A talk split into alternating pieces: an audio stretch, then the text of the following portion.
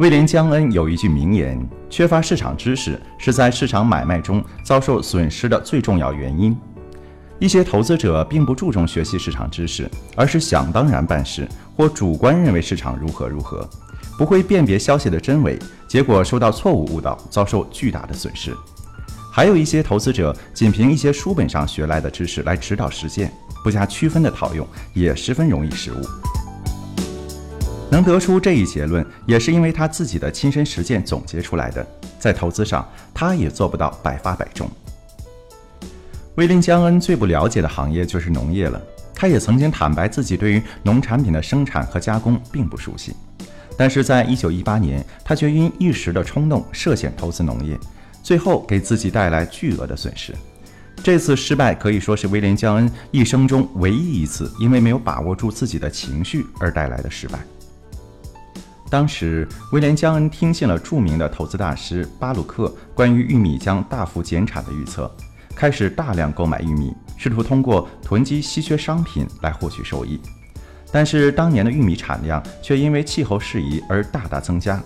市场上的销售状况也正好和这位权威专家的预测背道而驰。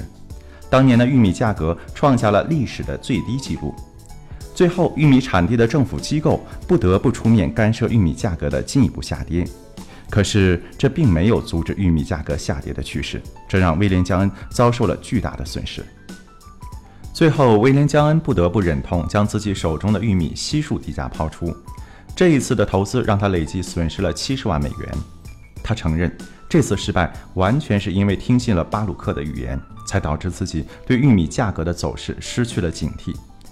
痛定思痛，他也因此总结出了造成投资者遭受重大损失的三大原因：第一，就是缺乏市场经验；第二，是在有限的资本上过度买卖，也就是操作过分频繁；第三是投资者没有设立止损点以控制损失。这也会导致错误无限发展，损失越来越大。尽管如此，我们仍然能够从江恩理论中感受到投资大师的价值投资心语。江恩在一九四九年出版了他最后一本重要著作《在华尔街四十五年》，此时江恩已是七十二岁高龄。他在书中坦诚地披露了纵横市场数十年的取胜之道。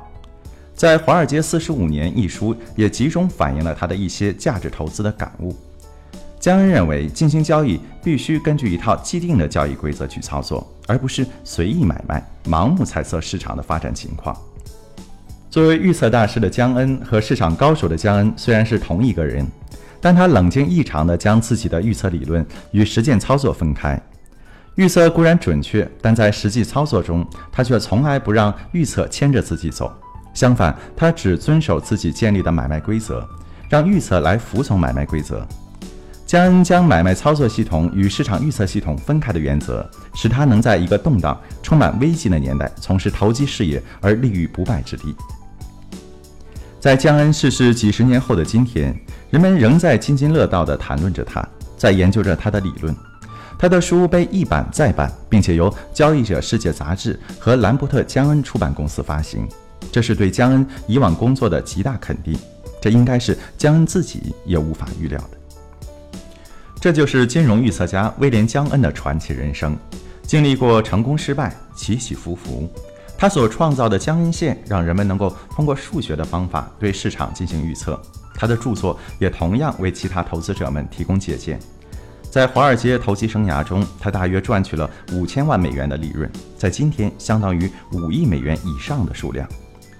虽然和其他的一些投资大师相比，他的财富数量并不算什么。但是最重要的是，他靠自己的新发现去赚取他应得的财富。感谢您收听本期大师们的投资智慧，我们下期再见。